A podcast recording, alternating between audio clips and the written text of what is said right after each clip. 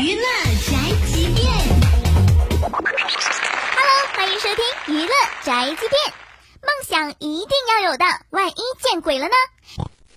有人说，霸道总裁张翰穿时装就是现代鱼塘主，穿古装就是古代鱼塘主，摆脱不了角色的宿命，让张翰自己也很着急。梦想有天能尝试完美新角色。说张翰难免提郑爽，就爱参与的第二季《华儿与少年》本周末就要播出啦。第一季的挑夫张翰被发现已经取消关注该节目的官方微博，这是不想看到前任的节奏吗？对此，他回应自己是一个有心理洁癖的人，拍的戏也一样，如果告一段落就会取消关注。